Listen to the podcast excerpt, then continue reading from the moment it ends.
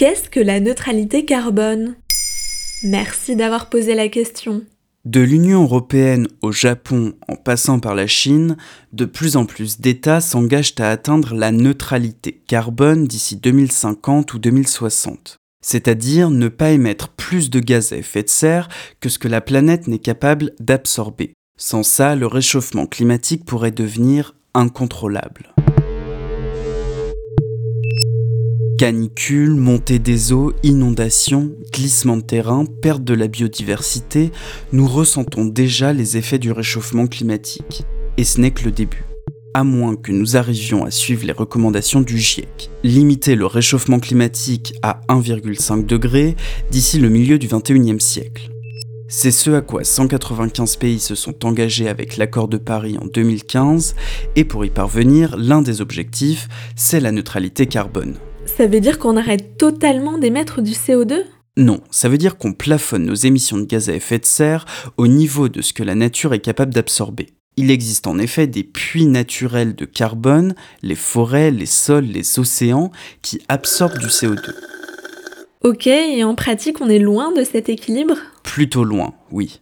Les puits de carbone sont capables d'absorber entre 9,5 et 11 gigatonnes de CO2 par an.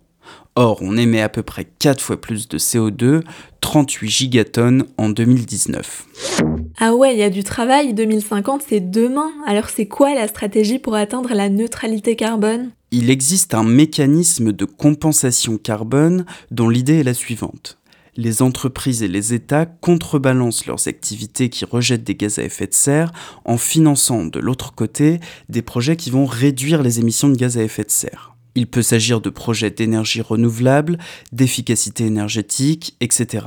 Mais pour les critiques, ce serait surtout une manière de se donner bonne conscience, pas très efficace, et qui reporterait les efforts sur les pays les plus pauvres. Et on peut pas tout simplement inventer une manière de capturer les gaz à effet de serre? Des chercheurs y travaillent, mais aucune solution ne peut aujourd'hui éliminer le carbone de l'atmosphère à une échelle suffisante.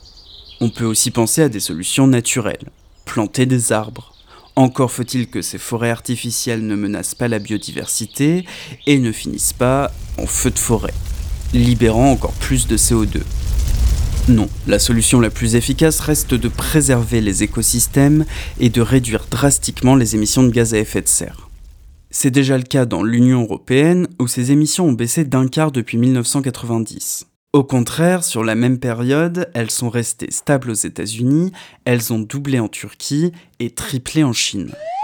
En gros, l'Occident pollue moins parce qu'il a même délocalisé la pollution. C'est un peu cynique, mais pas totalement faux. C'est pourquoi sur ce sujet, l'action doit être internationale. Les engagements récents de l'Union européenne, de la Chine, du Japon, de la Corée du Sud pour la neutralité carbone semblent aller dans le bon sens.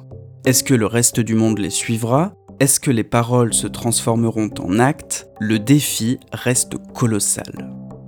Voilà ce qu'est la neutralité carbone. Maintenant, vous savez, en moins de 3 minutes, nous répondons à votre question. Que voulez-vous savoir? Posez votre question sur les plateformes audio et sur le compte Twitter de Bababam.